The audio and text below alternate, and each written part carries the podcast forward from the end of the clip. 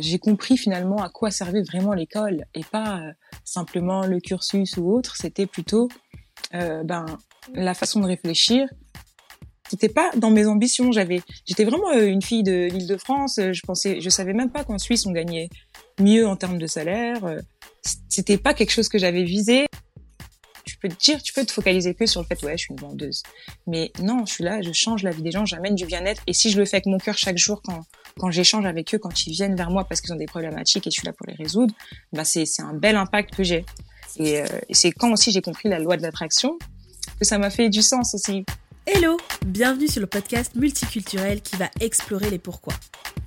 Avec Pourquoi t'as fait ça je vais à la rencontre de personnes qui ont fait un choix de cœur pour façonner leur vie idéale et réaliser leurs grands rêves. On croise de nombreuses personnes au quotidien. Et si on allait à leur rencontre pour comprendre ce qui les anime et peut-être créer l'étincelle qui nous portera à réaliser nos propres rêves. Moi, je suis prête. Et toi? Let's go! Hello Anita. Hello Jade. Bienvenue dans le podcast Pourquoi t'as fait ça? Je suis heureuse de te recevoir euh, dans ce podcast. En plus, tu es la première, euh, du coup, à être, à être vers moi euh, alors qu'il y avait que quelques épisodes. Donc, merci pour ta confiance. c'est très cool que ce projet qui m'est très personnel résonne chez d'autres d'autres personnes. Et, et, quand, tu, quand du coup on en a parlé, je, trouvais que, que ton histoire vous, pouvez euh, parler à, beaucoup de personnes. Donc, euh, c'est avec un très grand plaisir que je t'accueille, euh, que je t'accueille sur le podcast. Merci beaucoup.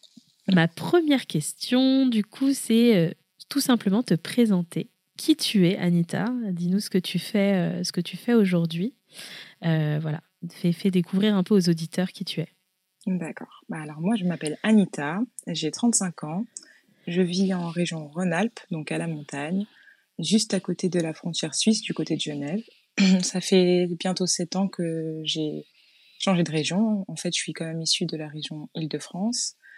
Euh, actuellement, je, je suis entrepreneur. Donc, euh, j'ai lancé ma société en mai 2021, spécialiste en aménagement d'intérieur. Donc, j'ai pu, euh, depuis mai 2021, travailler sur différents types de projets, en particulier les investisseurs immobiliers pour les aider à créer l'aménagement intérieur des biens qui seraient mis à louer. Euh, j'ai aussi accompagné, bien sûr, euh, beaucoup de particuliers pour les aider à améliorer leur intérieur. Et depuis peu, j'accompagne aussi des professionnels dans leur espace commerciaux ou leur espace nomade pour se présenter auprès de prospects et clients. D'accord, ok, ok, très clair. Et comment tu es tu es venu euh, du coup à, l'aspect euh, euh, décoration d'intérieur. Comment, comment ça s'est arrivé dans ta vie en fait?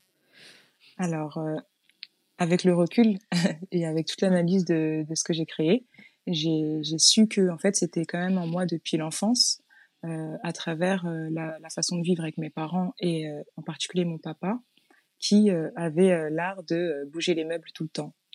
et en fait, Excellent. du coup, voilà, on n'avait jamais le même intérieur. Il essayait toujours d'améliorer euh, nos, espaces de vie et euh, on n'avait pas forcément de grands moyens, donc euh, ça a été souvent avec les moyens du bord et du bricolage de, de, droite à gauche, mais il essayait toujours de bien faire. Donc j'ai grandi dans, dans ça, dans le fait de changer toujours mon intérieur. Et en ayant eu après mes propres logements, bah, j'ai vu que j'étais pareil que mon père. Mm. Après, ça, c'est personnel, mais euh, parce que c'est un sujet du coup qu'on aime beaucoup aborder avec mon père, réfléchir ensemble, on regarde à droite à gauche dans les pièces et puis on, bouge tout. Donc même quand il vient euh, chez moi, ben on a ce, ce côté-là euh, de vouloir améliorer mon intérieur ensemble. Donc ça, c'est vrai que je sais que ça vient de ça. Mais personnellement, enfin professionnellement plutôt, ensuite mon parcours a fait que c'est venu vite dans mes compétences parce que mon premier CDI après être sorti de mon BTS euh, management des unités commerciales en 2007 ça date mm. euh, j'ai euh, j'ai fait mon premier CDI chez Castorama La Défense euh, je sais pas si on peut nommer des enseignes mais oui voilà j'ai pas euh, forcément à, à polémiquer ou autre sur Casto c'était ma première belle expérience un premier CDI et euh, j'étais au rayon déco. Donc du coup, j'ai pu aussi euh, découvrir tout ce qui était peinture, mais aussi tout ce qui dans la déco, il y a tout ce qui est aménagement des fenêtres, les rideaux, les stores. j'ai pu aller en formation à Calais, dans le nord de la France. C'était la première fois, premier CDI, et puis je vis déjà des déplacements pro pour être formée et tout. Donc c'était une bonne entreprise. Et ensuite, j'ai voulu changer parce que je suis quelqu'un qui peut vite me lasser et qui a besoin de renouveau. Donc euh, un an de CDI. Après, j'ai voulu euh, tester autre chose pour voir. Et euh, ça c'est pas ça ça a pas été enfin ça a pas confirmé en moi une envie de changer d'univers finalement. Donc je suis vite retournée dans dans l'univers de l'aménagement intérieur. Et donc entre temps j'ai fait de la téléphonie, j'ai fait du pas du fast enfin si du fast food on va dire avec en étant barista voilà mais ça a pas duré longtemps et puis d'un coup j'ai travaillé dans une grande enseigne suédoise euh, spécialiste en, en, ameublement. Et du coup, là, ça a été euh, dix ans de ma carrière. Donc, forcément, gros développement. Euh, j'étais toujours, j'ai toujours été dans la vente. Mmh. Mais euh, bien sûr, euh, avec cette passion qui était déjà ancrée en moi depuis l'enfance et, et, cette possibilité de découvrir vraiment cet univers en profondeur en vendant chaque élément pour les intérieurs de, d'un grand nombre de, de personnes, forcément, bah, j'ai développé euh, plein, plein, plein de connaissances, plus des formations que j'ai pu acquérir aussi au sein de l'entreprise. Et euh, personnellement aussi, ensuite, euh, j'ai décidé de, de pousser la formation. D'accord, ok. donc là, tu t'évoques pas mal de formations au sein de, de du coup, des, des entreprises que tu as intégrées. Est-ce que avant, pendant tes études, du coup, tu avais fait des, des études liées à ça ou pas, du, tout? ouais, rien à voir. Alors, faut savoir que mon parcours euh, à l'école, j'ai grandi dans le 78, d'abord euh, dans la ville de Chanteloup-les-Vignes, et euh, ce qu'on voyait plutôt comme une ville, un peu le quartier, etc. Donc, on va dire que je suis un peu issu, de de comment on dit ça? Des quartiers populaires de un peu la mmh. cité comme on va dire ouais, ouais. Et, euh, et, et après, en cinquième, ça c'était en sixième, et en cinquième, je suis passée à Conflans-Sainte-Honorine, toujours le 78, les Yvelines, mais qu'on nommait plus comme une ville un peu plus huppée, etc. Et moi, j'ai eu un premier choc à l'école de du différence de niveau euh, au sein des établissements selon mmh. euh, la ville. Et euh, ça a été une première, euh, un premier choc euh, personnel et, et, de personnalité aussi parce que j'ai pu révéler en fait ce, ce côté où j'aimais pas trop l'injustice et que je trouvais pas ça normal et, et je subissais ses conséquences parce qu'en sixième par exemple à Chanteloup j'avais des super notes j'avais 20 sur 20 je me visualisais j'avais ça m'ouvrait à la à, visualiser quelque chose de plus grand mmh. et j'arrive à Conflans et je suis traumatisée parce que j'ai pas des félicitations comme j'avais l'habitude c'est j'ai des notes très très très moyennes et je comprends pas en fait en tant qu'enfant de 14 ans c'était pas simple. Et euh, du coup, voilà, ça, ça m'a fait après me rendre compte que dans le système scolaire, même si moi j'aimais l'école, il fallait que je réfléchisse à mon orientation, mais que je savais pas où aller en fait. Donc j'ai fait mmh. quelque chose de plutôt général. J'ai fait euh, un, une seconde générale, là aussi très difficile à Conflans, mais j'étais dans un bon lycée, donc j'ai j'ai fait ma seconde. À la base, je visais, euh, je voulais faire un bac S. je me voyais plus dans les trucs scientifiques.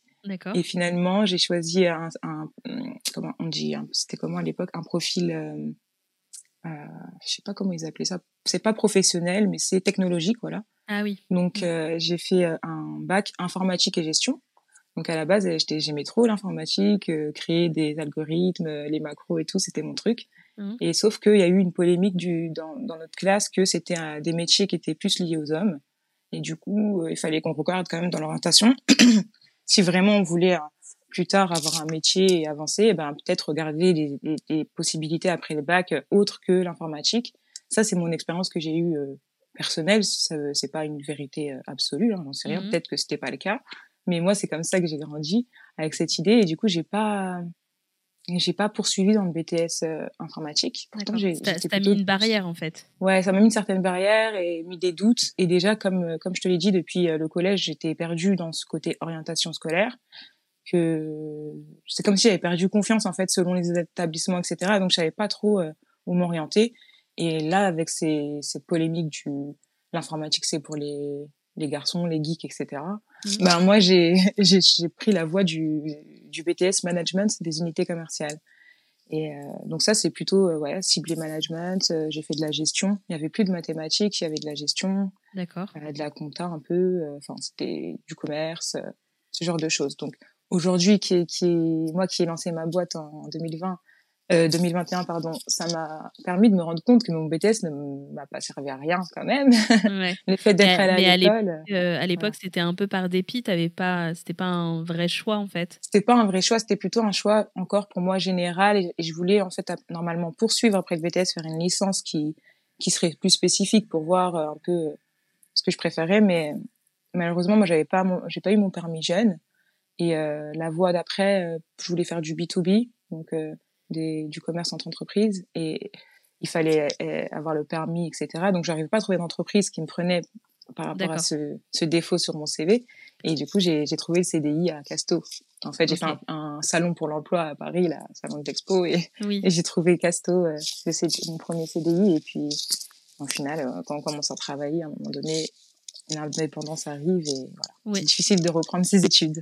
c'est clair, c'est clair. Et puis après, on trace aussi son chemin d'une autre manière parce que il n'y a pas que les études et je pense que on le voit très bien dans ton parcours où euh, tu as pu te former par la suite euh, sans que mm. ce soit à l'école. Et, et je, je, te rejoins. Euh, enfin, ça me parle beaucoup quand tu dis la différence entre les villes, parce que moi, je l'ai mm. eu aussi ça. Tu l'as vécu Ouais, j'ai vécu le fait justement de d'avoir des, des, des, super notes et d'être excellente pendant mes études. Donc, du coup, euh, j'étais dans le 91. Et, euh, et, du coup, pleine d'assurance euh, à la fin. Donc, ça, c'était même au lycée. Hein. moi, j'ai eu le collège et le lycée. je voulais postuler dans une grande école parisienne, etc. Et je me suis pris une grosse claque deux fois parce que j'ai retenté le concours deux fois. une grosse claque deux fois parce que, en fait, j'avais pas du tout le niveau. Mais je me rendais pas compte que j'avais pas le niveau parce que bah forcément, mm. c'était les niveaux n'étaient pas équivalents dans toute l'île de France. Donc, forcément, un mm. peu compliqué. Mais après, euh, comme les études, je pense que quand on est, euh, quand on a cet âge-là, quand on est jeune, euh, c'est une déception et puis c'est un, c'est une incompréhension de, de savoir mais bah, comment, c'est comment je vais faire. Et quand on a le recul là maintenant à nos âges, en fait, l'école, c'est une toute petite partie de la vie. Mm. et, et, au final, on, a, on a tellement à apprendre après que c'est pas, ça détermine pas du tout ce qu'on, ce qu'on va faire et où on va aller, et heureusement. Oui, c'est vrai. Et puis, même si, enfin, toi aussi tu l'as vécu, moi je trouve que c'est, je pense qu'on n'est pas les seuls et j'espère que ça parlera aussi à d'autres personnes. Mais euh, personnellement, moi je trouve que ça a eu un impact sur moi, euh, sur ma personnalité et sur une, une certaine affirmation de moi, etc. Et euh, avec le recul en grandissant, et, etc., forcément, moi ça me, ça me parle quand même du fait que j'ai compris finalement à quoi servait vraiment l'école et pas simplement le cursus ou autre, c'était plutôt euh, ben la façon de réfléchir, mm. euh, la façon de résoudre des problèmes. J'ai pu prendre avec le recul. Et moi, moi qui aimais bien l'école aussi, donc forcément, je, souvent quand on est jeune, on se dit à quoi ça sert d'apprendre ça? Effectivement, je me rappelle de pas grand chose euh, dans les détails de ce que j'ai appris à l'école, mais par contre, je pense qu'aujourd'hui, quand j'ai euh, quelque chose à résoudre, bah, je dois utiliser des, des choses que j'ai développées à l'école. Et, euh, et je pense que ma vie reflète aussi certainement mon parcours de vie reflète cette expérience que j'ai eue de passer d'une ville à une autre avec un niveau différent et de subir ce, tu vois, c'est quand même un choc quand on est, on a oublié, mais moi, c'est quelque chose qui m'a vraiment marqué. Et euh, ce choc-là d'injustice, moi, je trouve, parce que c'est, c'est pas parce qu'on est dans une ville qu'on doit, qu'on doit être euh, élevé différemment. Donc, euh, ça, ça, ça, brise des chances et c'est quand même quelque chose qui me donne envie aujourd'hui de combattre ça et de me dire, OK, on m'a pas, on m'a pas permis euh, d'avoir des bases euh, concrètes euh, au même niveau que d'autres, mais je je vais pas lâcher en fait. Et, et pour l'exemple du collège, moi qui l'ai vécu dès le collège, en cinquième, bah en fait, ok premier premier conseil de classe j'ai eu blanc, mais après j'ai eu des encouragements en fait, parce que mmh. j'ai affirmé ce que j'avais découvert, j'ai j'ai combattu ça. J'ai toujours fini par être finalement moyenne et pas excellente comme je l'avais été. J'ai fini aussi à apprendre à accepter ça, ne pas euh, vouloir toujours euh, être euh, dans les meilleures notes. Le plus important, c'est l'engagement que j'y mets, ce que j'en ressors, avec quoi je, je ressors et qu'est-ce que ça m'a appris en fait. Et c'est pas forcément d'avoir eu 20 sur 20 comme je comme j'étais mmh. fière en sixième, alors que peut-être ça m'aurait changé de personnalité de de rester que dans ce côté où j'arrive tout, tout est trop facile. Donc euh, je le prends bien en fait. je le prends bien avec le recul, c'est ça plutôt. Ouais, avec le recul, c'est ça. J'ai mal vécu petite, mais ça m'a forgé. Et... Bah, de toute façon, en fait, on est obligé de composer avec. Donc au final, je pense que. Faut trouver ses défenses. ouais. Et puis il y a une forme de résilience qui se crée, euh, je pense, dans tout être humain où euh, bah, du coup, tu es confronté à certaines difficultés, quel que soit le, le niveau de difficulté. Et puis voilà, tu composes avec et tu, tu te construis avec. Et, et aujourd'hui, ça, ça te sert, entre guillemets euh, et en tout cas, tu as trouvé le moyen de t'en servir et ça, c'est, ça, c'est plutôt cool. Et du coup, donc, tu nous disais que euh, c'est dans le, les différentes entreprises dans lesquelles tu étais que tu, t'es formé et euh, tu as tout de suite été dans cet aspect du coup, aménagement intérieur, déco, etc. Est-ce que tu peux nous parler un peu plus du coup de l'expérience de 10 ans où du coup tu as pu évoluer euh, comment tu décrirais euh, la personne qui est rentrée euh, du coup dans cette enseigne et, et, au bout de dix ans la personne que tu es devenue à travers cette expérience? Oui, alors avant cette expérience, c'était, je me rappelle, j'avais fait comme un abandon de poste chez SFR parce qu'en crise de nerfs, j'étais partie et je m'étais dit je reviens plus. Et euh, c'était sur les Champs-Élysées à l'époque. Et là, je prends le train, euh, le RER A pour aller à Sergi. J'habitais à à l'époque. Et euh, je tombe sur une, une fille que je connaissais par rapport à une autre amie à moi qui est, qui est comme ma grande sœur et euh, qui me voit dans cet état de crise, de larmes et tout. Et elle me dit que son, son chéri, il travaille dans cette enseigne et, et que je devrais y postuler, qu'elle me verrait bien là-bas. Mais moi, j'étais j'avais déjà vécu l'expérience de Castorama que j'avais aimé, hein, ça restait dans mon dans mon cœur, mais j'avais décidé de vivre d'autres expériences, donc j'étais pas forcément focus sur le domaine en fait, même si je mmh. l'aimais bien. Mais euh, après, effectivement, l'enseigne c'était sympa, tout le monde aimait bien cette enseigne, donc euh, et puis j'étais là d'un coup j'avais fait j'avais pris la décision. Moi d'habitude je démissionnais toujours à, à d'abord je cherchais un nouveau travail et ensuite je, je démissionnais parce que j'étais déjà livrée à moi-même avec euh, à payer des loyers et tout. Donc euh, je pouvais pas faire comme je voulais depuis que j'ai 18 ans je suis chez mes parents. Ah oui c'est ça. J'allais te demander ton ouais on n'a pas dit ça. ouais. ouais. alors à cette époque là j'ai 21 j'ai à peu près 21 quand je commence euh, SFR enfin en gros Ikea j'ai dit le nom. Ikea j'ai commencé en en octobre 2010 donc j'avais 23 euh, ans. Ok. Donc je suis jeune. J'ai eu mon BTS à, 20 ans, donc je suis jeune en fait. C'est vraiment le début de mes expériences. Ouais. Et euh, du coup, bah, elle me dit qu'il travaille là-bas et tout. C'est, il faut postuler en ligne. on est, on est en 2010, mais c'est déjà, euh, on fait que le digital. On, postule en ligne. On peut pas faire un CV direct et tout. Donc déjà, j'aime bien l'approche et on m'appelle et puis là, euh, j'y vais. Mais pour vous, pour revenir à la question, c'est que les deux premières semaines chez Ikea, je me suis dit mais qu'est-ce que je fous là? C'est quoi ce travail? C'est ah trop dur. J'avais mal partout. J'avais mal partout. Ah oui, parce que tu me disais en off que c'est un métier physique. C'est physique et mon premier rayon c'était l'art de la table. Donc euh, c'était les assiettes, les verres, porter des, des packs d'assiettes et tout. C'est trop physique. Et moi avant je travaillais chez SFR. Je vous ai dit j'étais dans les bureaux, je faisais du SAV. Euh, c'était chouette. On était habillés en tenue euh, professionnelle de, de, de l'enseigne voilà, rien à voir. Hein. du coup, là, j'arrive d'un coup, chaussures de sécu tous les jours au pied, euh, je pousse des palettes, euh, je deviens ah une bricoleuse, quoi. Je trouvais que c'était d'un coup un radical. Donc les deux premières semaines, même, euh, je, maigrissais. c'était vraiment comme si je faisais du sport d'un coup. Mm.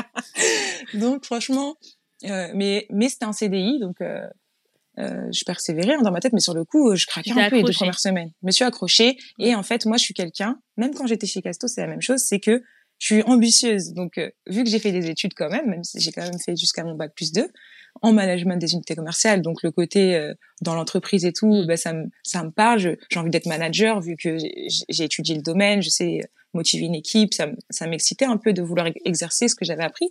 Donc, à chaque fois que je rentrais dans un travail, c'était la vente, vendeuse, mais je me disais, je leur disais toujours que mon ambition, c'était d'évoluer.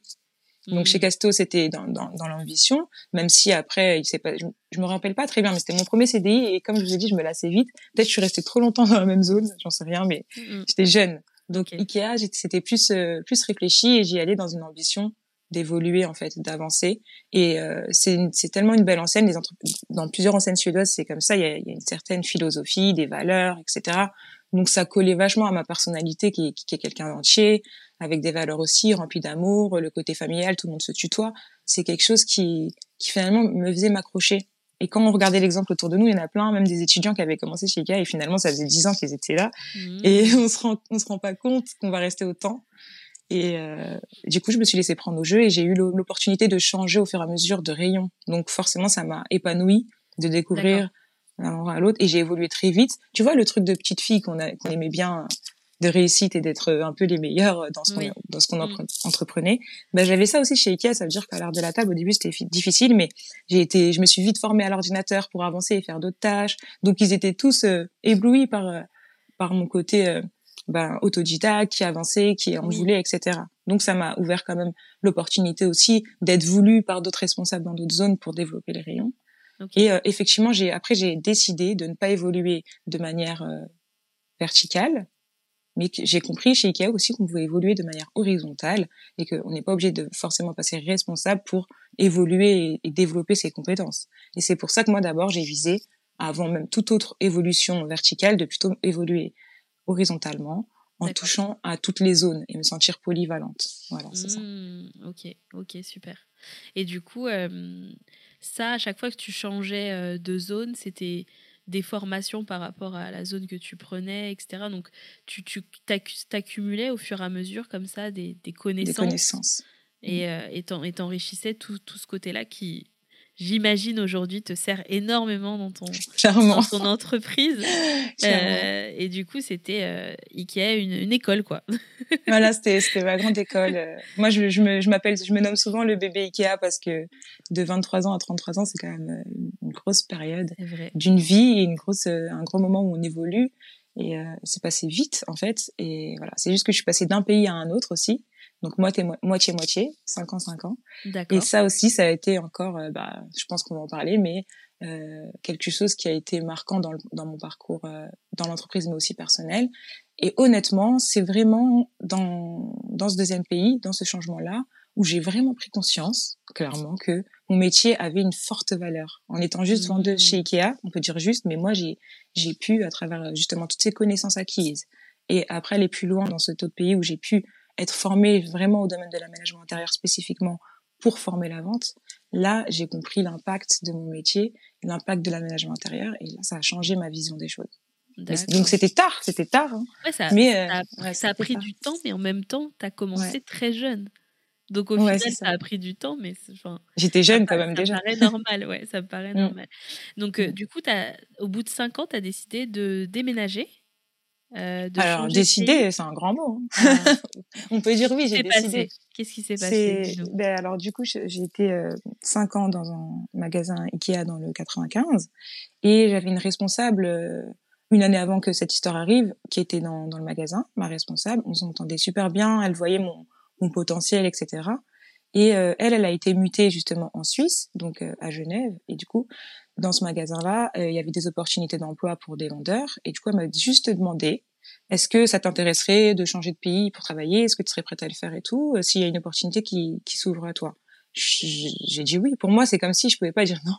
C'est c'est pour ça que quand on me dit euh, t'as t'as as décidé, eh ben en fait c'est vrai que c'est une décision. C'est plus les autres qui m'ont fait me rendre compte de ce que je faisais, mais moi je me disais que j'avais pas le choix. Pourtant, on a toujours le choix. Mais le fait que je me suis dit ça, ben, ça m'a mis en action de, de tout démener pour, euh, pour arriver à, à, à bien vivre ce, ce changement-là. Mmh.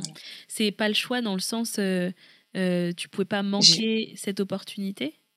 Non, mais parce que c'était plutôt que j'ai pas cherché cette opportunité.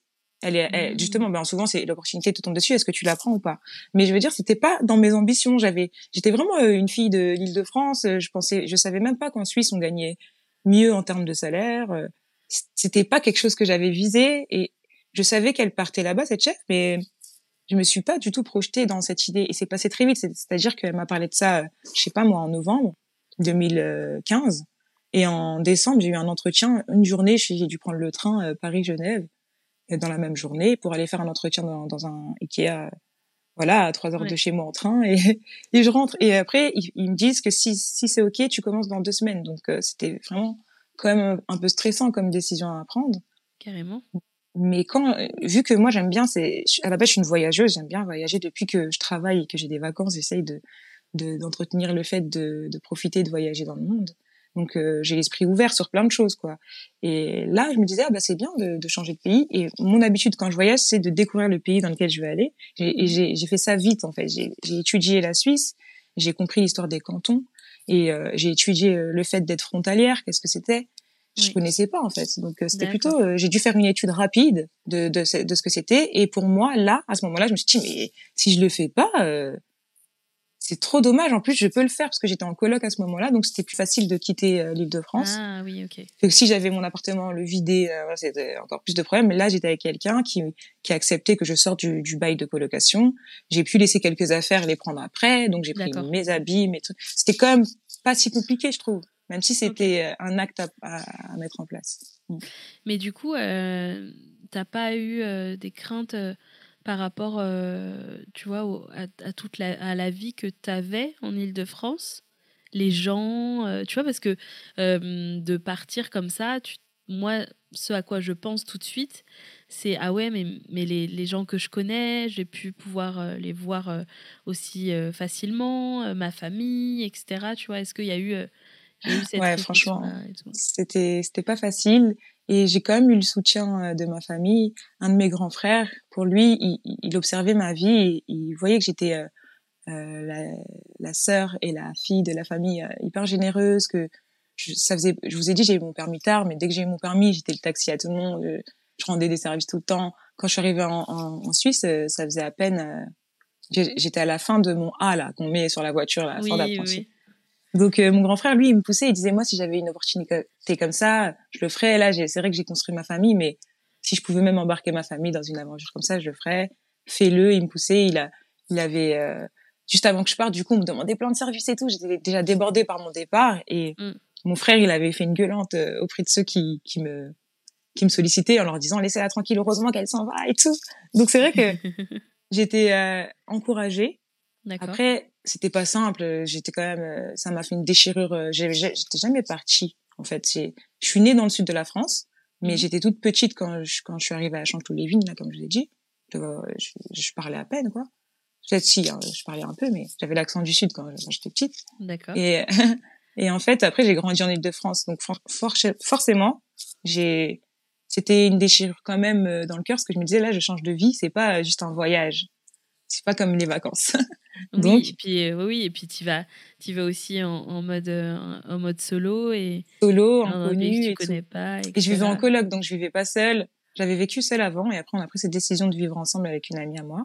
Ok. Et euh, en fait, en même temps, ça faisait quatre ans qu'on était en coloc, donc il y a eu plein de paramètres qui ont fait, qui m'ont fait me dire, l'univers te donne vraiment une opportunité mmh. de changer les choses et d'avancer vers un autre chemin. C'est le moment. Donc ça faisait quatre ans, on a quand même vécu quatre ans en coloc, ça s'est super bien passé. Mais il y a bien une fin à tout. On pouvait pas faire à la vie et à la mort euh, de la coloc. euh, c'était, c'était la possibilité. Il y avait aussi son copain qui était aussi un peu finalement maintenant dans notre coloc. Et du coup, bah, ça tombé bien. C'est que ils, pouvaient maintenant bénéficier tous les deux de l'appartement entier. En plus, j'avais eu avec le 1% patronal de chez Ikea. Donc, euh, juste, euh, ah, même pas un an avant. Donc, j'ai vécu dedans que même pas un an, dans cette coloc-là. Euh, parce qu'avant on avait un autre appart, on avait pris celui-là. Et moi je pars et elle a un appart plus grand avec euh, son chéri, donc ça se passe bien. Ça tombait bien en fait. Et moi j'étais, euh, j'avais 28 ans, voilà, j'avais chez Ikea à Paris déjà j'avais baissé mes mon taux horaire, donc je travaillais moins d'heures et j'essayais de remonter en, en, temps plein et mettait, c'était un peu galère. On me mettait un peu des bâtons dans les roues pour remonter en temps plein. Et moi j'avais, j'étais passée en temps partiel, j'avais pu percer mon permis et tout. Euh, je voulais essayer aussi de, de regarder d'autres raisons. Comme je vous ai dit, je me lasse vite. Au bout de trois ans chez Ikea, déjà, j'étais en train de me dire, ouais, ça fait longtemps, euh, faut que je trouve autre chose, tu vois. Mm, et mm. Euh, au final, euh, dix ans. Hein. au final, dix ans. Mais ce changement radical de, de pays aussi, c'est simple à la fois parce que Ikea, c'est les mêmes, les mêmes références, les mêmes noms, tout dans tous les pays. Donc c'est facile. Mais oui, avec en quand termes, même des ouais, professionnels, en fait, voilà. tu tu tu t'es retrouvé, pas trop dur. as retrouvé tes marques. Voilà, mm. ça fait pas peur ça, mais c'était surtout découvrir notre pays. Il, y avait certains langages différents quand même, si parlaient français, comme euh, sur les, les chiffres, euh, enfin les, les, sommes, voilà, le 70 et le 90, ça j'ai dû m'adapter. leur mode de vie, le côté frontalier, il y avait toujours une petite guerre entre les, les frontaliers et, les Suisses et tout. Donc moi, je, je, suis un peu l'enfant de la paix. Je veux pas de problème. Je suis là. Je veux juste euh, m'intégrer, me sentir mm. bien avec euh, avec les Suisses aussi et pas juste être opportuniste. Mais voilà, j'ai vécu l'expérience euh, dans l'apprentissage de ce que j'étais en train de vivre et, et, le fait de vivre dans un décor de montagne, d'être dans un dans, une, dans des belles vues, etc. Je pense que ça m'a aidé à, à apprécier la vie d'être seule et de voir que même si j'étais seule, en fait, déjà il y a des gens qui m'entourent même à distance et surtout, bah, si il faut que je profite de, de ce que la vie m'offre en fait euh, autour de moi. Voilà. Ok, ok, super. Donc du coup, tu prends, tu prends cette décision là et et, euh, et tu t'en vas et comment comment euh, les, les, premières semaines, les le premier mois se passent? J'ai envie de l'appeler un jour sur deux. Parce qu'au début au début un jour sur deux un jour j'étais trop excitée de ce qui m'arrivait je trouvais que c'était dingue. Je, je, voyais tous les petits trucs positifs. Le lendemain, c'est j'ai des prix, c'est pas si rentable que ça, en fait, c'est trop d'investissement pour ce que tu, tu vois, j'étais vraiment dans, dans un stress euh, vraiment zigzag d'émotions. Mais c'était euh, justement cette transition dans le changement. Euh, il faut savoir qu'au début, j'ai pas commencé à temps plein, j'étais en temps partiel. J'ai accepté quand même parce qu'on est quand même bien payé en Suisse, mais j'étais, c'était pas non plus encore euh, le salaire qui pouvait me me, me satisfaire dans, dans le gros changement que je faisais parce que j'étais quand même toute seule donc ça m'engendrait pas mal de frais et le fait de pas être en temps plein bah c'était bien mais ça, ça me laissait presque dans les mêmes situations qu'avant financières d'accord euh, voilà donc euh, ok je travaillais peut-être moins d'heures en, en, pourcentage de contrat pour la somme que j'aurais fait en France mais En France, en, en 20 heures, faut savoir, chez Ikea, je faisais un 20 heures euh, week-end, donc on travaillait dimanche en, en France. Donc, euh, je gagnais bien, je gagnais quand même pas mal pour le temps que je faisais. Je faisais 20 heures mm vendredi soir, samedi, dimanche, je gagnais 1200 euros. Et là, bon, j'arrive ensuite, je fais du 28 heures, je gagnais presque 2000, c'est vrai, c'était pas mal, mais avec tout, le, on, paye aussi des choses en plus quand on est frontalier. C'est pas juste l'Eldorado, en fait, comme bah on croit. Mmh. Voilà, mmh. il y a l'URSSAF qui arrive, tu dois payer des assurances maladie, des trucs en plus et tout. Euh, tu, tu prends ta voiture tous les jours pour, euh, pour traverser une frontière, il y a des frais, quoi. Et euh, tout ça, quand je faisais le calcul, un jour sur deux, je voyais le truc bien, le truc pas bien, tu vois. Et surtout, j'avais pas d'éducation financière c'est surtout un point fort que, que je voudrais partager euh, justement dans ce podcast, c'est que le fait d'être arrivé en Suisse, ok, j'ai gagné plus, mais j'avais pas d'éducation financière, du coup, j'ai pas bien géré les, les premières années euh, de gagner plus. C'est-à-dire que voilà, j'ai dû avec le temps capter euh, ce que c'est de gagner plus et comment le gérer et pour en arriver jusqu'à investir dans l'immobilier. Mais avant ça, j'étais, je suis arrivée ici, j'avais des crédits conso, j'étais pas dans une situation financière stable c'était galère. Donc euh, les premiers sous qui arrivaient, c'est ok, c'était un bon salaire, ça me permettait de gérer ma vie ici, mais c'était pas simple. Voilà. Ouais, ok, mm. ok, ok. Donc je vois un peu fluctuant. Est-ce que tu, est-ce que tu as le souvenir du moment où euh, tu t'es sentie complètement euh, à l'aise, plus sereine, etc. Mmh. J'arrive pas à le visualiser exactement. Mais je pense que ça est arrivé assez vite, surtout grâce à mon papa, parce que là, quand c'était les moments euh, fluctuants, euh, fluctuants là comme ça, où j'étais euh, un jour sur deux, mon papa, je l'appelais et il me faisait, ça m'a fait rire quand je prends du recul, ça me fait rire parce que lui, il était stressé en vrai de laisser partir sa fille comme ça. Ben oui. Sauf qu'il m'encourageait, mais à la fois, je pense qu'il flippait. Il me disait pas tout. Mais moi, dès que je commençais à l'appeler en catastrophe, mais il me disait reviens, c'est pas grave. Mais moi, moi, j'avais même pas encore commencé le taf. Il attendait que ça. Il fait c'est bon, c'est bon, reviens. il avait peur, donc il me disait de revenir et je lui disais mais non papa, je peux pas revenir comme ça. C'est si j'ai fait tout ça, j'ai démissionné de Ikea en France, j'ai pas eu de mutation, j'ai dû hmm. démissionner. Je me suis sortie du bail de ma coloc. Enfin, pour moi, j'avais tout quitté, donc il fallait pas que que je revienne et que j'aille chez mon père qui habite dans un qui habitait dans un petit appartement en plus. Enfin, c'était pas hmm. possible dans ma tête. J'ai 28 ans, ça faisait depuis mes 18 ans que j'étais plus chez eux. C'est hmm. pas possible. Donc euh, quand il me dit ça, je me rends juste compte que moi, je l'appelais pas en vrai pour qu'il me trouve une solution ou quoi. C'était juste que j'avais besoin de vider mon sac et mm. c'était pas euh, et, et, j'avais besoin d'encouragement et pas qu'on rentre dans mon dans mon trip désespoir. En fait, tu ouais, bah ouais. du coup, j'ai pris du recul. J'avais une matata aussi qui m'aidait beaucoup, une, une des sœurs de ma mère, et elle, ben, euh, elle m'encourageait beaucoup. Elle m'avait aussi donné un coup de main financier. J'ai eu la chance qu'elle m'ait donné un petit coup de main financier que j'ai pu lui rembourser sur une année. Et euh, ça m'avait permis de. J'ai trouvé un appartement en trois jours donc ça m'a donné confiance en moi aussi de trouver un mm. appartement tout de suite. Ensuite, euh, donc j'ai pu payer la caution, euh, le premier truc de loyer. Après j'avais mon premier salaire, donc c'était plus un problème. Mais pour le tout début, vu que je vous ai dit je suis arrivée avec des galères, bah c'était pas facile hein, pour moi financièrement. Mm. Donc ma tante m'a sauvée à ce moment-là. Ça, c'était janvier 2016. Et donc, en décembre 2016, j'ai pu liquider cette aide de ma tata. Et c'est là aussi que il y a quand même un petit déclic financier qui arrive dans ma tête, même si j'étais pas encore éduquée que je j'étais pas prête, c'est que ma tante, elle avait dans la quarantaine et elle me disait j'ai pris longtemps avant de d'économiser. Avant, je mettais rien de côté, donc ça m'a donné un espoir de me dire j'avais honte d'avoir 28 ans et de pas avoir d'argent de côté et que là j'ai une opportunité et c'est dur pour moi de le gérer. Mmh. Donc euh, j'en parlais à ma tante quoi et elle elle, m'avait euh, expliqué son parcours quand elle a été en couple etc qu'elle a pas fait cette éducation non plus financière et que depuis qu'elle est livrée elle-même avec ses filles bah elle avait bien organisé ses finances et c'est comme ça qu'elle arrive à mettre de côté. Pourtant, elle avait normalement moins les moyens de le faire. Donc c'était pas une question de montant, mais plutôt une question d'éducation. Donc euh, et, et ça m'a donné de l'espoir. Je me suis dit ah, ok ben c'est pas grave si aujourd'hui j'arrive pas à mettre de côté. Un jour j'y arriverai. Mm. Et ça m'a un peu enlevé un poids, mais euh, voilà ça a été ça aussi fluctuant. Des, parce que j'étais trop généreux, j'étais. Il y a aussi, euh, il faut faire attention à son entourage quand on fait une expérience comme ça, parce que quand les gens ils savent qu'on travaille en Suisse, ben facilement ils, ils se disent qu'on a beaucoup d'argent et du coup voilà, on peut en profiter euh, facilement. Et euh, mm. je payais facilement des billets de train pour venir me voir. Je, je faisais des trucs extravagants qui sont de ma faute, c'est ma décision, mais je, je sais aussi qu'il faut faire attention à son entourage à ce moment-là parce qu'on peut en profiter. Pas que. Mm. C'est ça. Finalement, ça allait assez vite et tu t'es, euh, as pris tes marques assez vite dans cette, dans ce, dans ce nouveau contexte, etc professionnellement, tu nous disais que vu que c'était les mêmes, euh, la même euh, organisation à peu près, il y avait quelques petites différences, mais au final, tu, tu voilà, as, pris tes marques assez rapidement. Donc du coup, là, tu as passé cinq ans euh, à, travailler, à travailler en Suisse.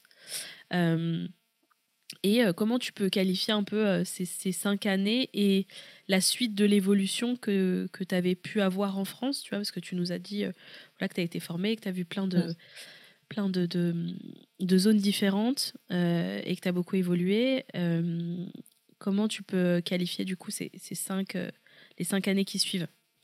Bah, Je les qualifierais de fort développement personnel, on va dire ça. D'accord. Mm. Ouais, ça serait les mots pour, pour ces cinq ans-là, parce qu'ils partent déjà d'un déménagement, d'un changement assez fort. Et au sein même de, du travail, comme en France, euh, chez Ikea, j'étais plutôt affiliée à tout ce qui était manutention, enfin euh, tout le market hall comme on appelle, donc le bas du magasin, c'est tout ce qui est un peu en libre service et tout.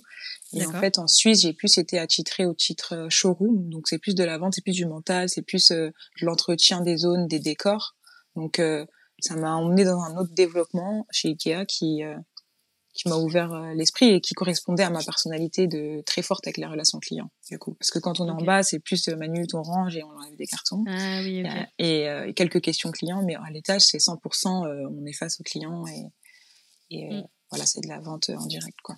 Et du coup tu t'occupais de l'aménagement des, des, différentes zones alors non non, non, non, j'étais vraiment dans la vente. Il y a vraiment une équipe décorateurs ah, qui, qui, qui, ont des formations euh, souvent dans l'architecture euh, d'intérieur. Ils demandent un diplôme pour accéder à, à ces postes. Euh, donc c'est eux qui créent, vous savez, les ambiances, les mini, les mini salons, les mini chambres, tout ce qui, donne. t'embarque, euh, où, en fait t'es venu acheter euh, un petit truc et puis t'embarques dans le labyrinthe et tu ressors avec un gros sac comme ça. Exactement. mais mais par contre, effectivement, j'ai baigné dedans, c'est-à-dire c'est pas, mm. c'était pas mes décisions moi qui créais les décors, mais nous on était là pour les entretenir, pour comprendre comment c'est construit. Mm. et puis du coup, c'est nos collègues quoi chez Ikea, chaque chaque, euh, on va dire, euh, pôle est, important, on, travaille ensemble. Donc, euh, j'étais proche des décorateurs. En plus, comme j'étais passionnée, et eux-mêmes me disaient toujours, tu devrais vraiment faire notre taf, hein, t'as vraiment le, le truc. Je leur montrais, des fois, je me fabriquais des trucs chez moi toute seule. J'ai fait ma tête de lit moi-même et tout. Je leur montrais ce que je faisais. ou des fois, ils me demandaient mon avis pour un, pour changer un truc dans l'ambiance et ils aimaient bien me faire participer. Donc, c'est vrai que on sentait la fibre hein, déjà. c'est sûr. Ok, ouais, ouais, t'avais. Ouais, ouais. Et ça l'a, ça l'a nourri, du coup, cette expérience l'a nourri. Euh, parce que tu nous as dit que tu l'avais dès petite déjà. Donc euh, après, c'est, venu nourrir tout ça. Très bien. Euh, alors, on, on, du coup, à la fin de ton expérience chez Ikea, est-ce que tu peux nous raconter ce qui s'est passé et pourquoi, du coup, au bout de dix ans, tu, as décidé et où tu, ça t'a amené à changer en fait d'orientation? Alors, euh, je vais parler euh, de, on va dire, les deux dernières années chez, de, en Suisse. Ça a été, bon, il y a eu le Covid entre temps.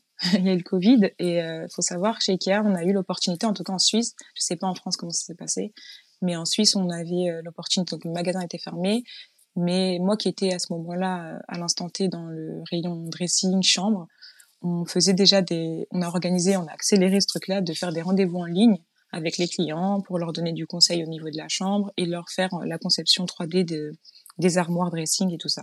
Donc euh, j'ai été vite euh, amenée à faire comme je faisais partie de l'équipe, euh, j'ai été euh, donc on, on, a pu avoir des ordinateurs et tout ce qu'il fallait à, à, la maison pour faire ce télétravail. Et ça, ça a été un de mes premiers, une de mes premières révélations aussi en moi de la possibilité de, de l'ouverture des possibilités du digital. Et, et le fait d'être que moi et le client, bah, ça me permettait d'être moi-même en tant que la vraie vendeuse que je voulais être, c'est-à-dire euh, mmh. moi-même et euh, pouvoir leur vendre tout ce dont ils ont besoin et euh, et pas leur vendre pour leur vendre quoi. C'était pas j'ai toujours été honnête avec mes clients. Il y en a plein qui me disent oui, c'est incroyable, vous faites vraiment attention à notre portefeuille parce que des fois ils voulaient acheter des choses qui, je trouve, ne correspondaient pas du tout à leurs besoins et ou qui étaient il y avait d'autres solutions moins chères, par exemple, eh ben, qui étaient très bien. Et eh ben, du coup, moi, j'allais, je les amener vers les trucs moins chers. Et c'est vrai que c'est pas forcément l'idéal. T'étais vraiment dans, t'étais vraiment dans le conseil, en fait. Voilà, vraiment dans le conseil euh, personnalisé, adapté aux gens. Et, euh, et c'est vrai qu'en Suisse, ça, c'était un peu bizarre parce que il y a un peu dans, dans leur euh, euh philosophie ou leur psychologie un truc du si c'est pas cher, c'est de moins bonne qualité et plus c'est cher, plus c'est de bonne qualité. Sauf que c'est pas forcément réel chez Ikea et euh, parce que c'est juste que c'est une grande enseigne mondiale et qui produisent en quantité, donc ils peuvent euh, se permettre de réduire leurs coûts. Mais ça veut pas mmh. dire que c'est une moins bonne qualité, au contraire, hein, c'est juste que c'est ça leur force. Mmh. Du coup, vu que j'étais une spécialiste de tout là chez Ikea, je pouvais très bien leur concevoir quelque chose. Et par exemple, je tiens un truc bête, mais euh, quand j'ai travaillé aux salles de bain, bah, je vendais souvent des meubles de salon parce qu'il y avait des qui existaient des là, les meubles pas profonds de 20 cm, mmh. euh, de la bonne taille qui allait très bien au-dessus des toilettes pour les, pour les personnes qui cherchaient à faire ce genre de rangement. Et du coup, mmh. moi j'avais cet art là de réfléchir avec mon esprit et composer des solutions dans tout Ikea pour, la, pour le cas de la personne en fait. Et, le fait de le faire en télétravail, bah, je pouvais le faire à 100%. On allait ensemble avec le client sur le site internet. Euh, voilà, ils, aimaient, ils pouvaient avec moi parler de tous leurs projets qu'ils avaient envie et euh, je pouvais tout de suite être dans l'action de, de concrétiser leurs projets. Et ça, voilà, ça, ça a été euh, un truc qui m'a développé et fait comprendre que même à distance, je peux aider les gens. Mmh. Mmh. Très bien. Ok, donc ça c'était dans les deux dernières années, c'est ça? C'est ouais. Et en fait, juste avant le, le Covid, j'ai eu un burn-out en 2019. Je parlais de deux dernières années parce que j'ai eu un burn-out en 2019, donc j'ai été absente pendant quatre mois d'affilée euh, chez Ikea. Et c'était juste à la suite d'une formation, on m'envoyait tous les mois, euh, pendant six mois, euh, au siège d'Ikea à Zurich. Et cette, j'allais trois, trois jours par mois, hein, pas pendant six mois d'affilée, mais tous les mois, j'avais ce voyage-là à faire en voiture avec mon collègue qui faisait ça avec moi. Et euh, c'était pour me former en tant que spécialiste de l'aménagement intérieur parce que avec la digitalisation, on était dans ce changement qui passait ah de, de simple vendeur à spécialiste de l'aménagement intérieur. Et ça, c'était un tout un changement dans l'entreprise, même au-delà de, de, la vente. Il y a eu aussi des changements de poste, par exemple au RH, ça disparaissait, etc. Un gros chamboulement dans la boîte. Et j'étais une des une des fortes actrices de, de ce changement et je devais prôner et aider les gens dans ce changement-là, au-delà du, de l'aménagement intérieur. Donc c'était un truc fort. Ça m'a pris du temps, des heures sup de dingue dans mon compteur. Euh, en Suisse, faut savoir, c'est, c'est déjà 40 heures minimum par semaine, enfin de temps plein, pardon. Et euh, j'en faisais euh, plus de 50. Donc euh, effectivement, l'épuisement il est arrivé. Mon investissement, parce que tout le monde m'a adoré hein, euh, en tant que client, même avec mes collègues, ça se passait bien tout ça. Et bah tout ça, ça a fait que j'ai fait un burn-out. Il y a eu d'autres d'autres cas, des choses non dites que j'ai que j'ai que j'ai enfouies en moi depuis le début, que j'étais en Suisse, que j'ai que j'ai pu vivre aussi euh, sans l'entreprise. Mais j'ai pas envie de, de polémiquer vu que j'ai j'ai dit le nom, donc mmh. euh, j'ai pas envie de parler forcément des des choses compliquées euh, dans l'enseigne parce que j'adore vraiment euh, les enseignes dans lesquelles j'ai travaillé. Je les respecte tous les unes les autres. Et Ikea en particulier parce que je vous ai dit, je suis un bébé Ikea, donc pour moi, c'est mhm. vraiment euh, un, un, bon lieu pour travailler. Ils, méritent vraiment leur titre euh, de best place to work là parce que euh, c'est c'est un bon cadre on a plein d'avantages même en Suisse à notre anniversaire on nous le souhaite au micro on nous fait des cadeaux donc j'ai c'est pas l'entreprise que je dénigrerais mais j'ai vécu des choses avec des humains voilà oui. qui, c'est souvent ça le problème hein. c'est souvent les humains ça. Et du coup, moi qui étais toute nouvelle dans cette expérience que je suis en train de vous raconter justement de mon changement et tout, je pense que j'ai euh, garder en moi des choses que je voulais pas dire par peur de, de, de, de, compliquer ce changement de vie. Et, mmh. euh, et, sauf que ben, plus les années passent, plus on, on s'incarne un peu aussi dans notre vie ici. Et ben moi, ça m'a j'ai dû sortir ces, ces choses-là. Je suis passée d'abord par le burn-out en pensant que c'était que le, le, surmenage, mais c'était aussi ces non-dits. Donc quand je suis revenue, il y a eu le Covid, donc télétravail. Donc c'était, moi je l'ai trop bien vécu. Ça veut dire que j'ai repris le travail. Pas longtemps après, on, on ferme tout. Donc moi qui vivais quand même un, un mal-être caché dans le magasin, en dehors de mon travail en soi, mais avec certains humains. Du coup, ça a fait que euh, télétravail, j'étais bien, mais ça avançait pas sur euh, sur cette histoire euh, que j'avais pas dénoncé, mais j'avais discuté avec euh, mon responsable et ça avançait pas pendant le Covid. C'est comme si euh, bon, on oubliait un peu ce qui m'était arrivé que j'avais pu parler. Et sauf que bah au final, on, on, rouvre le magasin. Je, je suis encore dans l'entreprise, tout va bien. Hein. Je j'ai mené en plus ces, ces, cette formation près de la vente et tout. c'est tout le monde a adoré. Je leur faisais des vidéos montage de, mmh. de chaque fois qu'on se rencontrait pour ces formations, donc c'était super marquant. Et, euh, et puis finalement, euh, quand je vois que ça avance pas euh, par rapport à ce que j'avais discuté avec des responsables, bah, je me sentais pas bien encore. C'est comme un an après mon burn-out, j'ai eu comme un, anniversaire émotionnel. Ouais. Et donc l'été suivant, au même moment où j'ai été en arrêt l'année d'avant pour quatre mois, bah ça m'a ça m'a redéclenché quelque chose, une petite colère en moi et trois semaines d'arrêt. Et quand je reviens, bah en fait, je me suis licenciée. Euh, ils ont ils ont eu leur raison. Euh, qui pour moi sont pas les bonnes. Enfin, je, je comprends, euh, mais mais au final, j'ai un bon certificat de une belle, une belle, une belle attestation d'employeur, un bon certificat de travail avec euh, toutes les loges qui représentent clairement qui j'étais euh, dans l'entreprise. Donc, il n'y a pas de, mm. de choses négatives. Ça a été dur après dix ans, c'est sûr, mais ça a mm. été en même temps dès le lendemain matin de, ce, de cette fin qui était qui avait l'air triste comme ça. Euh, ça a été euh, un renouveau. Je me suis, j'ai eu une excitation dans mon cœur de, de joie presque, hein, de joie euh, inquiète quand même, parce que je me disais, oh, ça fait dix ans que j'ai pas postulé à rien. là, d'un coup, on parle de chômage. J'ai jamais été chômeuse. Il y, a un poids, il y a un poids qui est parti, quoi. Aussi, je pense, voilà, parce que ce dernier jour était dur. Mmh, mmh. Parce que quand tu disais, c'est un peu en plus à la date anniversaire de ton mmh. burn-out, c'est-à-dire que à un moment, tu as regardé et tu t'es dit, en fait, ça n'a pas bougé. Il n'y a rien qu'à bouger et tu ne te voyais pas rester dans ce même contexte.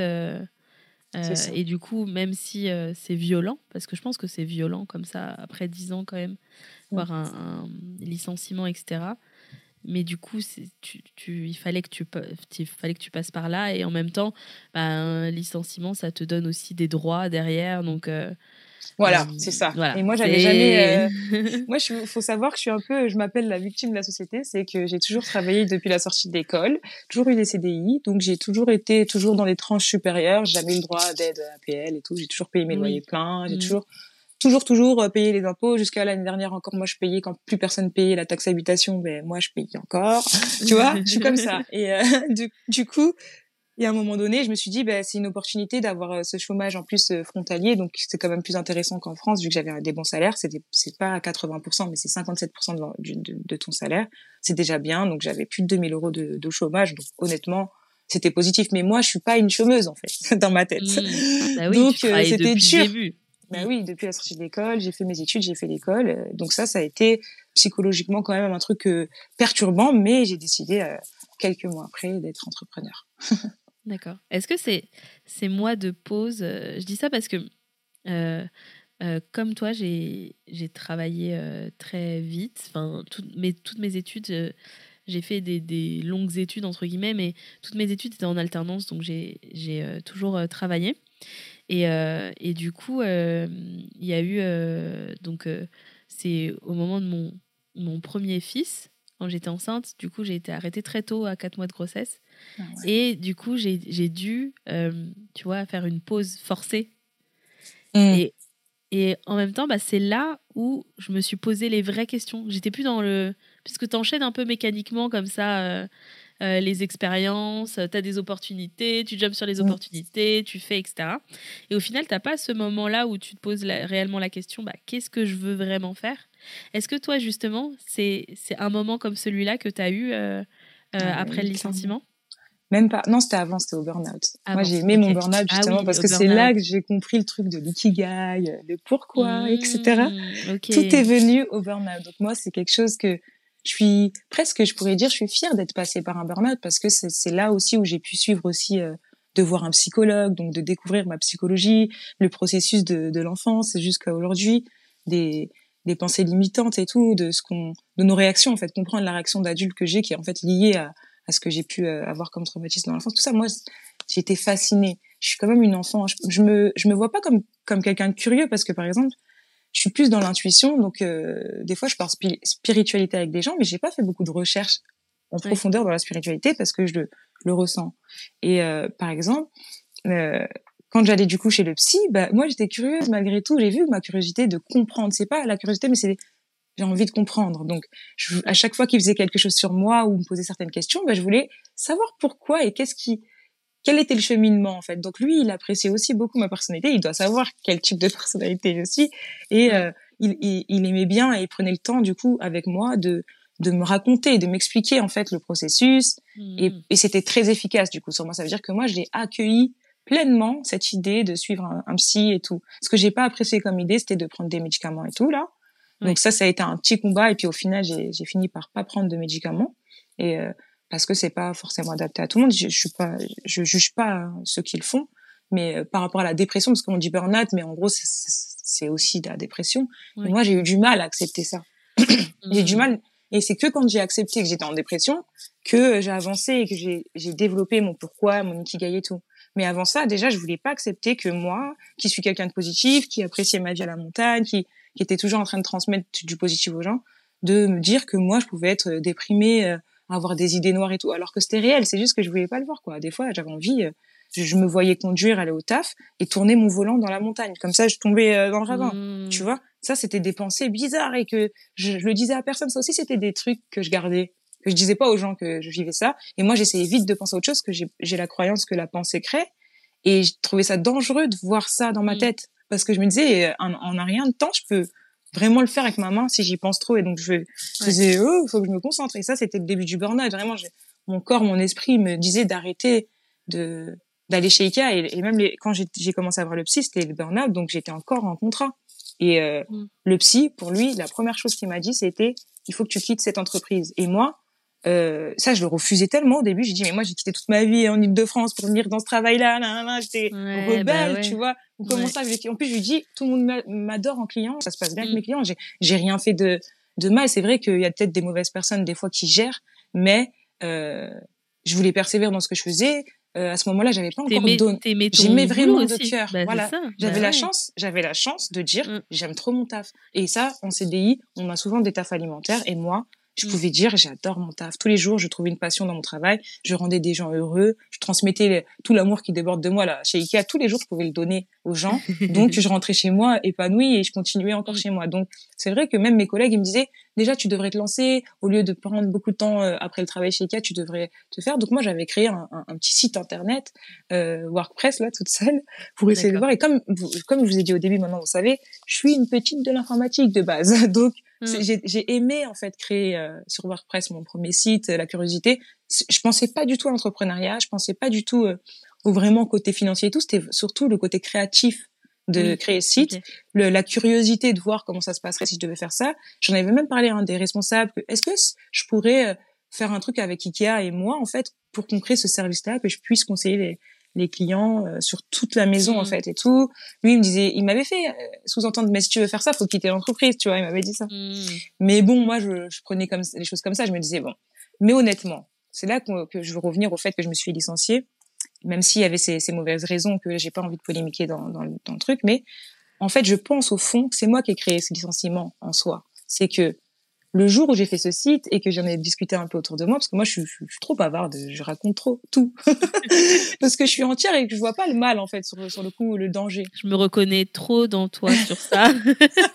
pas le danger, donc moi je suis là du tout. Et du coup j'avais plein de collègues, savaient, je leur montrais, j'étais contente, regarde j'ai fait un site sur WordPress, tout ça. Et en fait, à ce moment-là, je me disais, ça a résonné dans ma tête de, mais euh, peut-être que je peux me faire virer pour ça, tu vois Si euh, tu vois, il y a un client au magasin et, et je lui parle que voilà, j'ai un site internet, tout ça, ou que mes collègues ils me recommandent et en fait je suis en train de travailler, je suis sous contrat, euh, ça se fait pas en fait. Et euh, et tout ça, donc j'avais un peu conscience qu'il y avait un risque et moi, de toute façon, j'allais quand j'allais chez Ikea, j'y allais avec tout mon cœur pour Ikea, je le faisais pas euh, pour moi, hein, je le faisais pour moi parce que c'est ma passion, j'aimais bien faire ça, mais je faisais pour Ikea, j'étais vraiment pro euh, pour l'enseigne. Et même si je conseillais des clients, c'était pour finalement leur faire un devis chez Ikea et euh, donc rentrer du chiffre à Ikea, pas, pas à moi, quoi. Je gagnais rien. Je faisais pas de chiffre. Et euh, voilà. Donc ça, ça a été effectivement la raison sur le papier de licenciement du fait que comme si j'avais une double activité en fait, le 100% chez Ikea plus quelque chose d'autre. Ils ont parlé un peu de concurrence déloyale. Bon, même si j'ai pas de poids pour le moment à côté de Ikea.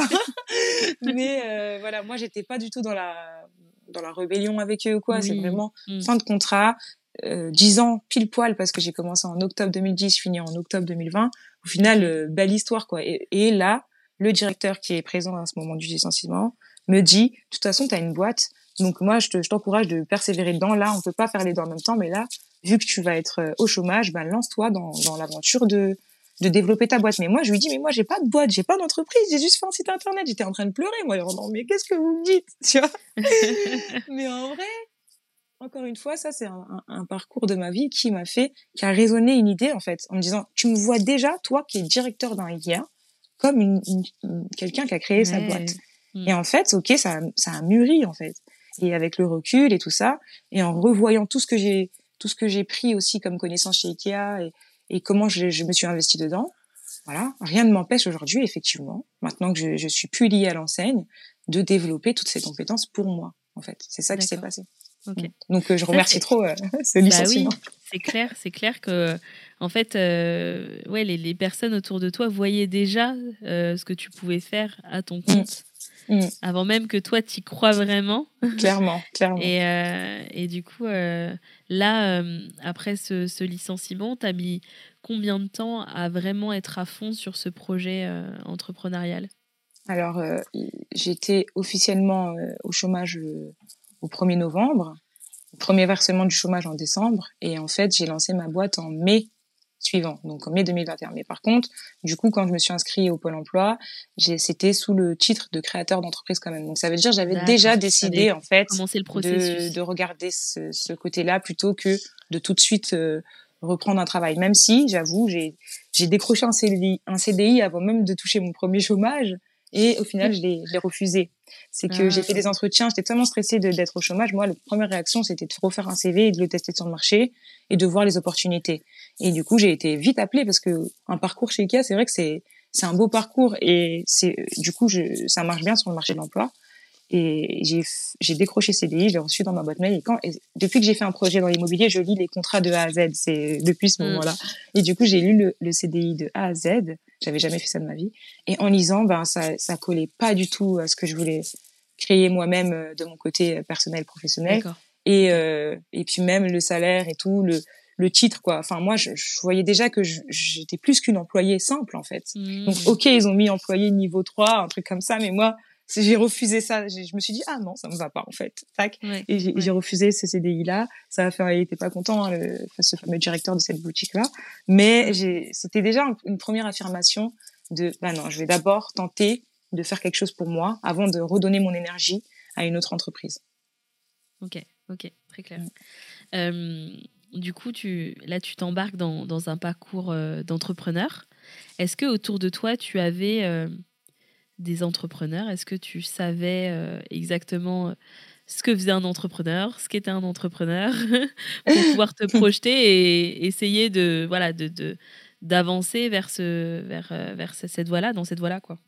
Alors du fait que j'étais pour moi j'étais pas destinée à l'entrepreneuriat même plus jeune je, disais souvent mais moi j'ai vraiment pas envie d'être patron. Il y en a qui disent ils aimeraient bien avoir l'entreprise. Moi j'étais mmh. contre. Donc j'étais vraiment du profil euh, où je m'intéressais pas à comment en fait.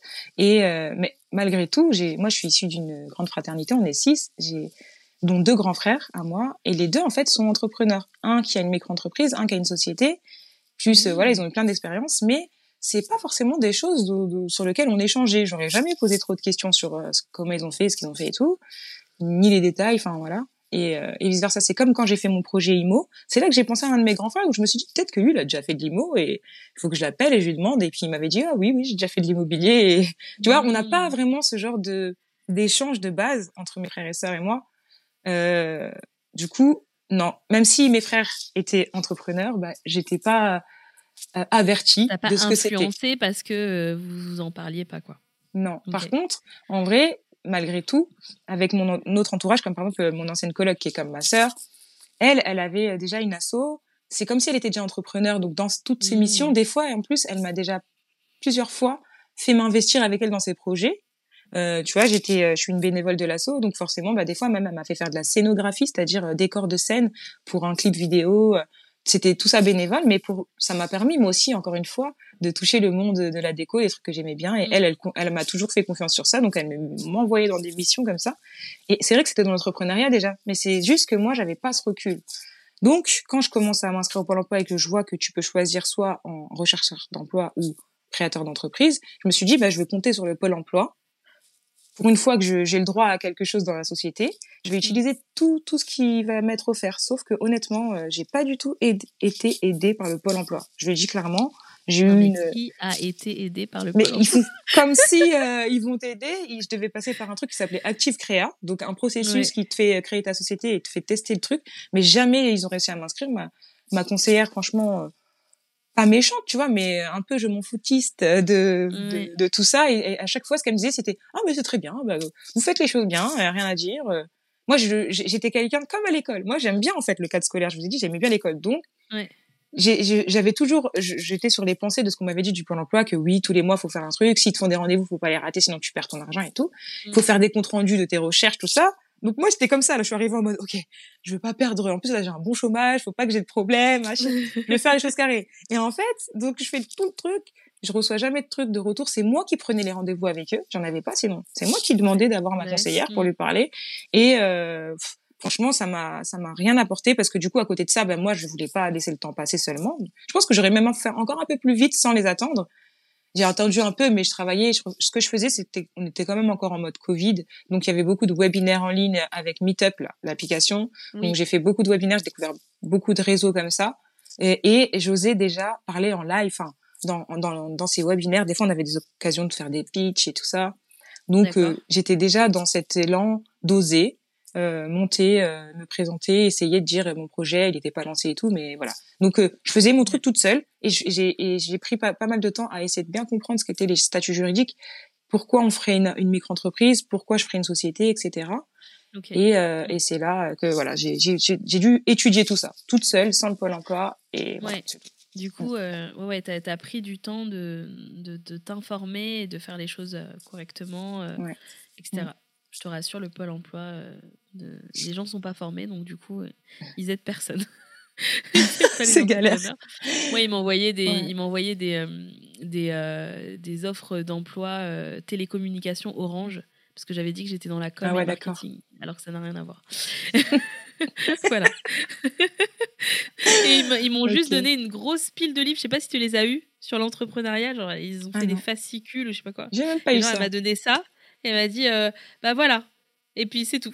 elle ah ouais, savait pas ce qu'il y avait moi, dedans, jamais vu. je l'ai jamais vu ma conseillère. Je l'ai que eu au téléphone. J'ai jamais vu, jamais ah oui, okay. au Pôle Emploi. Voilà, ça fait deux ans, ça c'est la fin. J'ai jamais vu ma conseillère. Voilà, donc non, c'est pas grave. T'es destiné à être entrepreneur, tu sais que tu vas devoir aller chercher les solutions à droite à gauche. Euh, c'est ça. Voilà. Mais moi, ça m'a conforté euh, justement de voir que, bah, en final, à chaque fois, elle me disait bon, bah c'est bon, ça me frustrait, mais à la fois, je me disais bon c'est que je vais dans la bonne voie, je fais comme il faut, je vais suivre mon instinct, on verra bien de toute façon. C'est ça, c'est ça. Voilà. Et rien n'est définitif. C'est ce qui me faisait pas peur aussi de me dire j'entreprends. Bah, je, me posais la question, c'est quoi le plus grand risque là que je prends, tu vois? Et quand je pose cette question-là, euh, je, vais, pas mourir, quoi. Tu vois, c'est rien. Donc euh, j'essaye, et ça marche pas. Relativiser. Hein voilà, c'est ça. Et c'est vrai, on peut, on peut ouvrir une société avec un euro. Et bon, moi, j'ai décidé de mettre un plus gros capital et tout. Mais voilà, c'est toute ma réflexion, tout le processus qui m'a amené à faire mes choix. Et euh, je dis, ils sont pas non plus figés, ils peuvent changer. Euh, voilà, c'est ça. du coup, quand ton entreprise est née, après toutes ces recherches, etc., et, et, euh, et le fait de trouver le bon statut et tout, du coup, ton entreprise, elle est née quand Et euh, sous quelle forme Quel nom Dis-nous tout.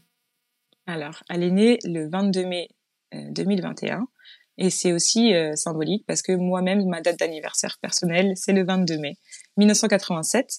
Donc là, j'avais euh, mes 34 ans et symboliquement, c'est vrai que moi, j'ai pas tout le temps eu des super anniversaires et tout. souvent des des moments un peu galères à ce moment-là.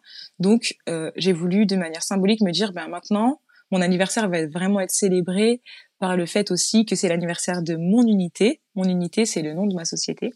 Et, euh, et en fait, ça a été difficile pour moi de choisir ce nom parce que à la base, je vous ai dit, j'ai créé un site internet toute seule sur WordPress, donc j'avais acheté euh, un nom de domaine, euh, coachingdeco.fr. J'étais contente qu'il soit libre. Je me disais, ça existe et tout, coachingdeco.fr et tout. Du coaching déco, ça parle c'est facile à capter ce que je vais faire et puis c'est un domaine euh, allez je l'achète direct et tout ça par contre coachingdeco.com il était vendu cher tu vois il y a, des mmh. arnaqueurs là qui qui, réservent les noms et tout carrément mmh. moi je me disais c'est pas grave je suis en France allez.fr c'est très bien et tout ça et euh, du coup, j'avais un peu du mal dans ma tête à me détacher de Coaching Déco. Mon grand frère qui est entrepreneur et lui qui a une société qui, qui est dans le digital, il fait des sites internet et tout ça. Donc quand j'ai décidé de me, de me lancer dans, dans l'entrepreneuriat, j'en ai parlé. C'est là que j'ai découvert euh, ben, comment lui l'a fait, qu'il avait une société et tout avec plusieurs associés, etc. Et euh, on a commencé à pouvoir parler ensemble de, de certaines choses. Et là, il m'a aidé pour mon site internet. Et euh, donc, il s'est basé sur coachingdeco.fr et il m'a fait un petit logo rapide Coaching Déco. Sauf qu'une fois que j'étais dans le concret, et que je me suis dit ok là maintenant je crée une société je veux pas créer une micro-entreprise j'ai voulu viser euh, vraiment les étoiles même mm. si j'arriverais en haut de la montagne au moins mais j'ai dit j'ai regardé les dans toutes mes recherches je voyais que le côté féminin d'entrepreneuriat était moindre par rapport au côté masculin et aussi encore plus dans le côté euh, micro-entreprise et sociétés que c'était plus des hommes qui faisaient les sociétés et pas trop les femmes donc elles avaient plutôt des micro-entreprises et ils voyaient ça comme un un travail de mm. comment on dit là de, de complément, tu vois. Pas, pas comme une vraie ambition euh, de devenir entrepreneur. Mm. Ouais, donc euh, moi je me disais mais moi c'est pas ça que je vais faire. Donc euh, je veux leur prouver que oui je suis une femme et oui je vais faire une société et je vais je vais prendre mes épaules et je vais y aller et, et pourquoi pas en fait. Si je fais tout comme il faut il n'y a pas de raison. Et moi j'avais le cas que j'avais un frère qui était dans une société et un frère qui était dans la micro-entreprise. Et le plus ancien était toujours en micro et, et l'autre frère qui était peut-être plus jeune que l'autre bah, il avait fait une société aussi donc moi je sais pas j'ai été comme ça et, et en fait, du coup, là, c'est là que c'était compliqué parce que là, il fallait que je décide comment j'appelle ma, ma société. Je me disais, mmh. coaching déco, ça va être qu'une branche. En plus, moi, personnellement, dans les statuts euh, de la société, j'avais déjà anticipé, j'ai anticipé plusieurs choses que je voulais faire avec la société. Je voulais démarrer avec l'aménagement intérieur, mais je savais que c'était pas tout ce qui me composait et que je pouvais aller plus loin. Euh, en partant de ce point, je pouvais encore grandir et, et développer plein de choses. J'aime beaucoup l'immobilier, donc je pensais à l'immobilier, par exemple et, euh, et d'autres choses. Donc dans mes statuts, il y avait déjà tout ça. Et je me disais, je peux pas l'appeler coaching déco, ma société. Ouais, bah Donc euh, j'ai réfléchi longtemps, trop restrictif. Par contre, vu que j'avais déjà développé pas mal de choses autour de coaching déco, avec euh, la, c'est un cabinet comptable qui m'a aidé à la création, donc il m'a dit, on laisse en non commercial le ton domaine coaching déco pour que tu puisses quand même justifier plein de choses autour de coaching déco, mais ta mm. boîte, elle a un autre nom et du coup après, même si c'est pas coaching déco, mais que tu mets le nom de ta boîte, c'est bon, tu vois. Donc euh, j'ai fait ça et pourquoi mon unité J'ai fait quand j'ai cherché à trouver le nom, tu sais, on, je regardais d'abord sur internet si ça existait pas déjà. Tu dois te prendre la tête avant de choisir un nom, vu que mm. je, je c'était pas basé sur mon prénom et mon nom et tout. Donc euh, ça a pris du temps. Je réfléchissais à plein de choses.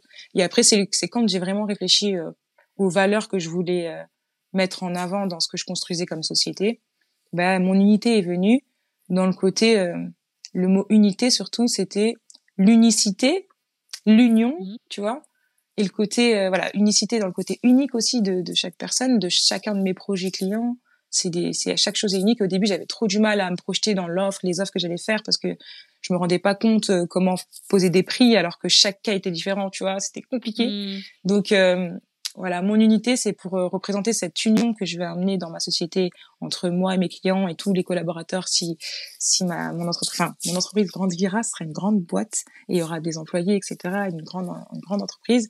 Donc euh, dans ma vision, donc euh, j'imagine aussi impacter euh, dans mon nom d'entreprise euh, aussi bah, la vie de, des, des salariés. par rapport à mon expérience aussi et, et voilà donc mon unité c'est vraiment l'union l'unicité le côté unique euh, de tout ce que je représente aussi. Donc euh, voilà, et que je veux transmettre euh, dans cette société. Ouais, ouais, top. Ouais, et puis en plus, du coup, ça te laisse un large champ de même s'il y a d'autres d'autres choses auxquelles tu penses au fur et à mesure de ton parcours de chef d'entreprise, mm. et ben du coup tu vas pouvoir le rattacher. Je peux garder. voilà. Et et la question centrale du podcast c'est pourquoi tu as fait ça? Et du coup est-ce que ta mission, euh, du coup, est-ce que tu as réussi rapidement à définir la mission que tu voulais poursuivre euh, du coup avec euh, ta société? Parce que là on voit qu'avec la réflexion du nom ben, du coup on voit derrière la vision on voit derrière euh, mm. les valeurs etc est-ce que du coup tu, tu, tu, peux nous dire un peu plus sur la mission ta mission à toi par, avec cette entreprise? Que du coup l'entreprise est toujours un moyen d'arriver à faire quelque chose donc est-ce que tu peux nous en dire plus sur ta mission? Ouais donc du coup Ouais, pourquoi du coup? C'est vrai que le choix de société, c'est aussi la grandeur et le, la possibilité d'impacter encore plus, grandement. Donc forcément, quand j'ai compris ce que j'avais en moi et je le ressentais depuis toujours, cet, cet amour. En fait, ce que je parle, c'est de l'amour. C'est bizarre, mais c'est mon pourquoi en fait. L'amour est vraiment mon pourquoi et ça paraît peut-être bateau ou vague ou quoi, mais c'est plus profond que ça. C'est que c'est quelque chose que, que je ressens profondément, cet amour de, de la vie et des autres. Donc euh, j'ai pu, dans ces dix années chez Ikea, vraiment euh, développer ce sens-là et, et l'accepter tel qu'il était. C'est-à-dire que j'ai eu de la critique, par exemple, ah t'es trop gentil, ah si, ah ça. Mais moi, je voyais toujours les bienfaits et, et même, par exemple, contre des mauvaises actions, par exemple de, de la violence ou, ou des mauvaises actions envers moi, je peux me défendre encore mieux avec l'amour. Moi, c'est ça ma philosophie. Et mmh. euh, mon pourquoi c'est l'amour. Donc du coup, cet amour débordant qui peut des fois paraître euh, comme comme les critiques que j'ai eues euh, je vais être dans la naïveté ou je vais être trop généreuse ou autre. Je, je, veux, je veux garder cet espoir et être persuadée que si je reste dans l'amour, je suis dans la réussite et, et c'est, c'est le meilleur chemin pour moi et l'impact. Et en fait, c'est, c'est plus facile, je pense, avec une société de toucher le plus grand nombre, donc de déployer cet amour vraiment euh, sur terre en fait et pas mmh. simplement dans mon petit dans ma petite boîte bleue chez Ikea où euh, je restais là-bas euh, coincée pendant des heures et euh, ok je donnais de l'amour aux visiteurs de cette boîte bleue et ça, ça se déployait peut-être chez eux hein. parce qu'il y a des clients qui me disaient oui il y a une âme maintenant dans la table que vous m'avez vendue parce que tu vois je sais que je déployais déjà l'amour en mm. fait chez Ikea et c'est quand même une grande enseigne donc on, on, fréquente beaucoup de personnes par jour. Mais moi le fait de que tout sorte de moi tu vois avec mon entreprise pour moi c'était quelque chose de, de beaucoup plus impactant. Donc ma mission pour moi je pense c'est vraiment d'amener le réel amour inconditionnel euh, dans la vie des gens.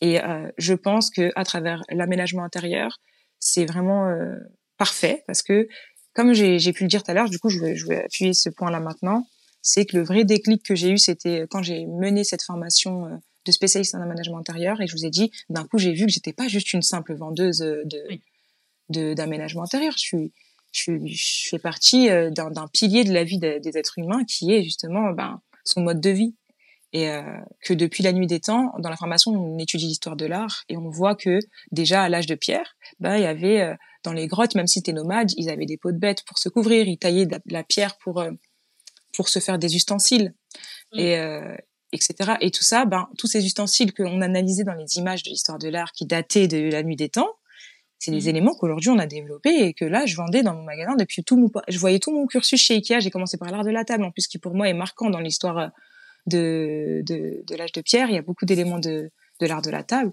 Et en fait, ça, c'était marquant. Après, j'ai fait le textile, tu vois, les pots de bête pour se couvrir, les matelas. Après, j'étais spécialiste sommeil, tout ça. Donc, j'ai vu que, ah, mais en fait, je fais pas que vendre des choses. Je suis là pour la vie des gens, en fait.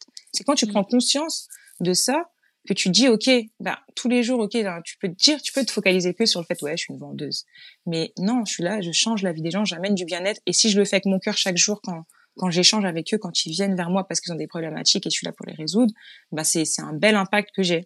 Et, euh, c'est quand aussi j'ai compris la loi de l'attraction que ça m'a fait du sens aussi. Quand je comprenais que si on se réveille le matin et qu'on se colle le pied là tous les jours sur sa table basse qui est mal placée, eh ben ça a un impact dehors. Tu vois, euh, tu vas être de mauvais poils, tu vas avoir mal, tu, vas, tu vas créer dans l'univers entier quelque chose de néfaste parce que chez toi c'est mal rangé en fait. Donc mm. je me suis dit mais l'impact que j'ai sur terre si j'arrive à améliorer la vie des gens chez eux déjà même à l'extérieur ça va se déployer et euh, forcément déjà mon unité si elle arrive à, grandir et à toucher le plus grand nombre va comme Ikea pour moi a fait sur terre. Pour moi Ikea a changé quand même la vie de plein de gens aujourd'hui. Mm. Euh, on en parle d'une manière positive. Tout le monde, tout le monde était content que j'ai travaillé chez Ikea. Et moi-même, je respecte ça. Je sais que ça, ça fait partie de moi. Et euh, voilà, c'est pour ça en fait. C'est le pourquoi mm. de l'amour inconditionnel que j'ai et, de comment le déployer, et de l'importance en fait de ce que je fais en fait. C'est trop, trop puissant. Mm. Mm. Exactement ce que j'allais dire. C'est très puissant ce que tu viens de dire et surtout, euh, je trouve que ça illustre très bien, tu vois, le, le, côté un peu intangible de, que, les, que les entrepreneurs peuvent aborder de je vais impacter le monde. Mm. on peut souvent se dire ouais mais impacter le monde ouais c'est un grand mot tu vas faire pour impacter le monde?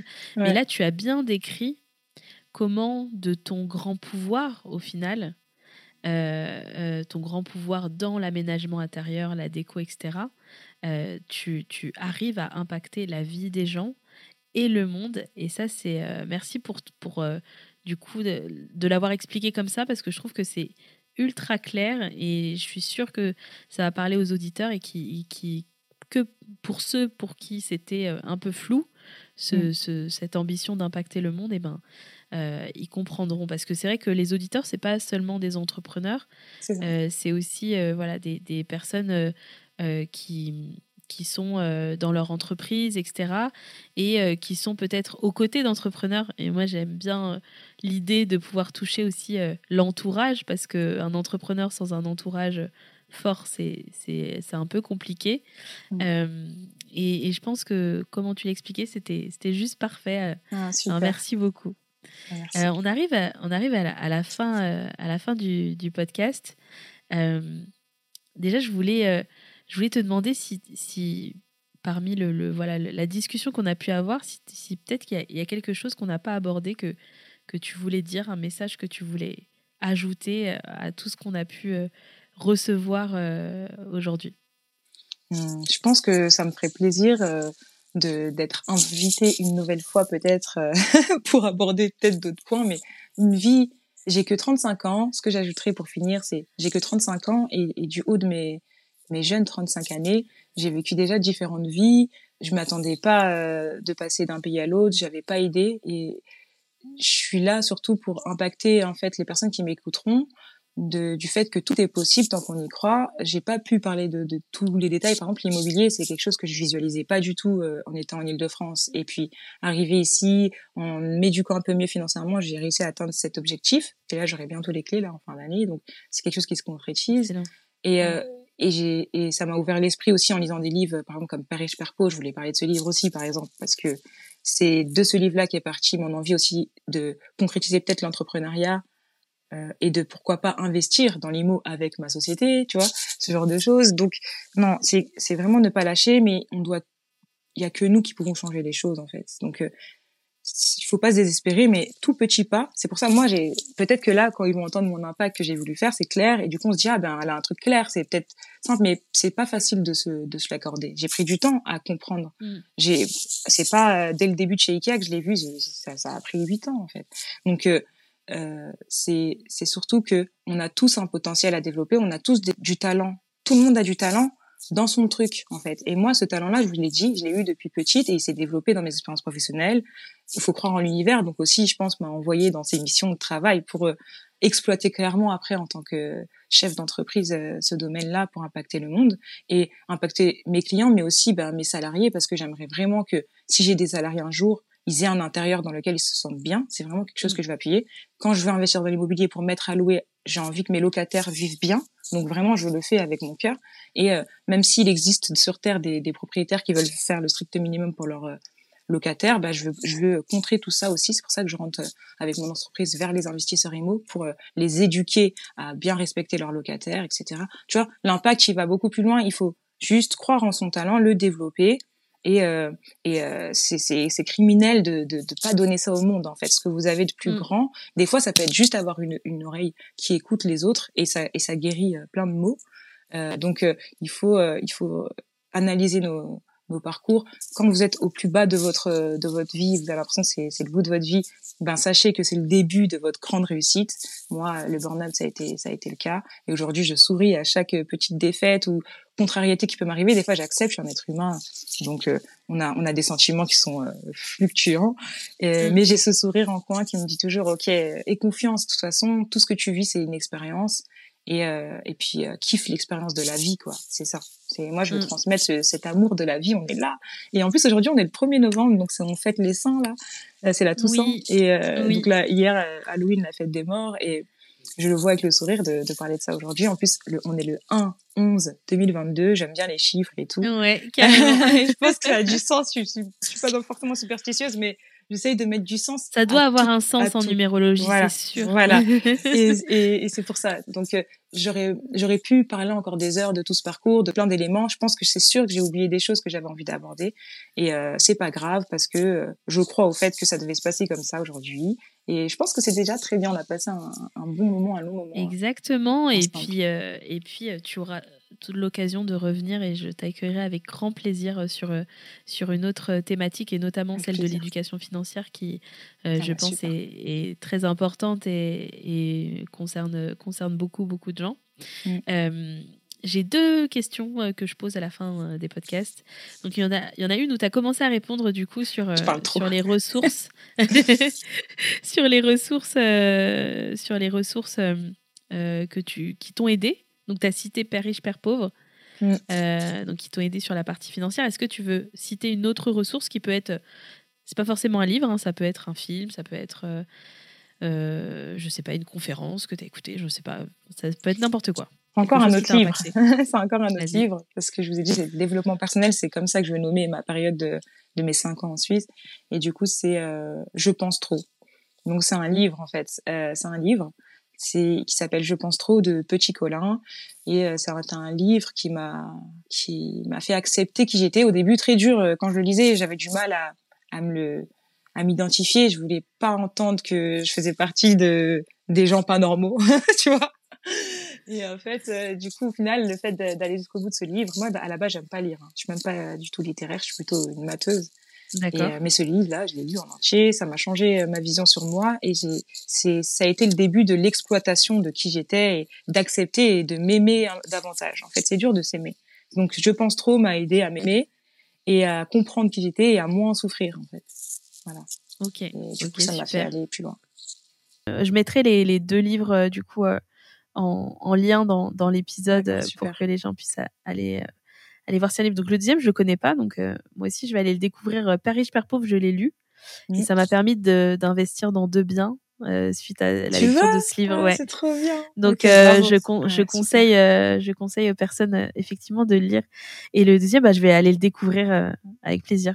ouais, voilà. Donc si tu as l'impression d'être une personne qui pense trop, en tout cas, ben, mm. il peut te correspondre parce que ça ça explique pourquoi on pense trop quoi. Donc du coup euh, moi ça m'a plu et j'ai réussi avec le temps à accepter que j'étais euh, suréfiante mentale que je, je réfléchissais pas comme tout le monde et ça c'était mm. pas facile au début d'accepter ça. Mais je pense que tu vas vraiment l'aimer. Parce que si t'as reconnu si tu t'es reconnu dans plein de choses en moi dans ce que je t'expliquais dans exactement. mon parcours, je pense que tu dois faire partie de ce monde. Bah, je vais je vais aller lire ça je te je te dirai. Et du coup ma dernière question c'est euh, je demande du coup à tous les invités qui ils aimeraient voir à leur place pour passer le, le relais en fait? C'est les invités qui passent le ah. relais au prochain? Et du coup, si, est-ce qu'il y a, est-ce qu'il y a un, nom qui te vient euh, Tu me dis et, et euh, ou pour sinon, le si, pour le parcours, ça hein.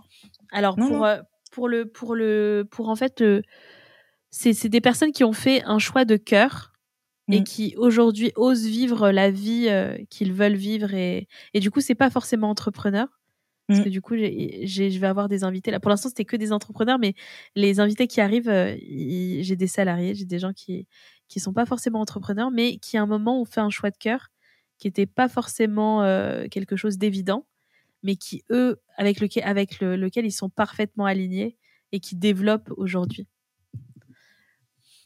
Bah, j'ai envie de dire euh, Paul Charleston parce que elle ah de Baby Remix.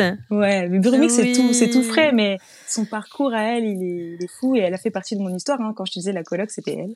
Ah, euh, ok, je savais pas. Ouais. D'accord, trop bien. Du coup, ça a du sens pour moi de, de la nommer elle parce que elle est dans la musique, donc c'est aussi un parcours. C'est pas forcément euh, entrepreneur, c'est pas ça dans le salariat, c'est encore une autre aventure d'être euh, comment ça s'appelle ça intermittent du spectacle. Donc je pense que c'est puissant et elle a fait des belles études etc aussi à l'école. Donc euh, il y a du sens à, à donner son son exemple et l'impact qu'elle a voulu mener. Moi je l'ai connue quand je l'ai connue c'était ma prof de danse. J'ai fait 10 ans de hip-hop. Donc euh, voilà, elle a été euh, présente à mes 14 ans jusqu'à aujourd'hui et elle a été là euh, dans une période importante de mon développement et le fait de faire de la danse, de faire des spectacles et tout ça, ça m'a mis ça m'a aussi impacté dans, dans ma vie. Donc, je pense à Paul Charleston. Ouais. Excellent et en plus c'est marrant que tu du coup que tu la cites puisque j'ai écouté son live et je lui ai demandé c'est vrai? Oui. Et que du coup on est déjà en contact ah, on est en contact enfin le, le, vraiment le tout premier contact parce que je me suis dit que en l'écoutant quelques minutes j'ai pas pu écouter tout le live mais en écoutant quelques minutes je me suis dit effectivement que ce serait sans connaître son parcours que ce serait quelqu'un de puissant Ouais. Ah bah super, bah voilà, tu vois, c'est ça va se faire, ça va. Bah, il faut, il faut. Ouais. En plus, elle a une belle voix. Je trouve que c'est agréable de l'écouter, euh, tout ça. Donc, euh, Parfait. même pour les auditeurs, euh, voilà, c'est le podcast qui arrivera de Paul Charleston. Franchement, ça serait un truc super chouette. Super, bah on va on va préparer ça. Mais en tout cas, je te remercie pour tout ce que tu as pu nous livrer, de ta générosité, de ton amour que tu as pu partager dans dans le podcast. et puis, je je te souhaite encore plein plein d'évolution et et, euh, et, de succès dans, dans ce que tu entreprends aujourd'hui et je suis sûre que on va te on va te revoir sur le podcast. En tout cas, moi euh, on est on est connecté hein. On a avec la Wave en plus, on est connecté. c'est clair. Donc moi j'ai été franchement ravie de, de faire ce podcast. J'espère que ça impactera euh, plusieurs personnes, mais même si c'en est qu'une, comme on disait, ça sera déjà super. C'est ça, exactement. Et, et c'était, enfin, je l'ai fait vraiment dans dans l'impro. Hein. C'est comme ça que tu veux que ça se passe, donc on n'a rien Exactement. préparé. Euh, oui. je t'ai peut-être parlé de certaines choses euh, hier que j'ai pas dit aujourd'hui, mais oui, en fait, euh, on, on euh, retrouvera. Ouais. Voilà. Et, et j'ai été contente et j'espère que voilà, c'est pour ceux qui veulent me retrouver sur les réseaux, par exemple Instagram, bah, c'est mon unité. Le mon tiré du bas euh, du 6 mon IT pardon, voilà, j'ai okay. mon unité et puis sinon bah voilà j'espère que je vais pouvoir aussi partager ce podcast à travers mes réseaux pour euh, pour euh, poursuivre ce, ce cheminement d'impacter en fait. C'est ça qui est bien. Carrément. Ouais. C'est le projet. Tu vas avoir tout le loisir de le de le partager. Euh, bah écoute euh, je te dis un grand merci et je te dis à très vite. À très vite. Ciao ciao. Ciao. J'imagine que tu as ressenti la sincérité et la générosité qui émanent de cette belle personne qui est Anita. À travers son parcours, on comprend tout en pudeur que ce n'était pas facile. Comme chacun d'entre nous, la vie nous met face à des épreuves. Mais rappelons-nous que les épreuves auxquelles on doit faire face sont adaptées à la capacité que nous avons de pouvoir les gérer. Et mieux encore, elles nous permettent d'accéder au meilleur. Je retiens notamment cette phrase d'Anita. J'ai aimé mon burn-out. C'est très fort et tout aussi symbolique. Si tu as aimé cet épisode, abonne-toi vite pour être averti de la sortie des prochains. Je t'invite chaleureusement à nous laisser une note de 5 dans les avis Apple Podcast et Spotify. Tu nous aideras à faire connaître le podcast et peut-être, qui sait, à changer la vie ne serait-ce que d'une personne. À bientôt!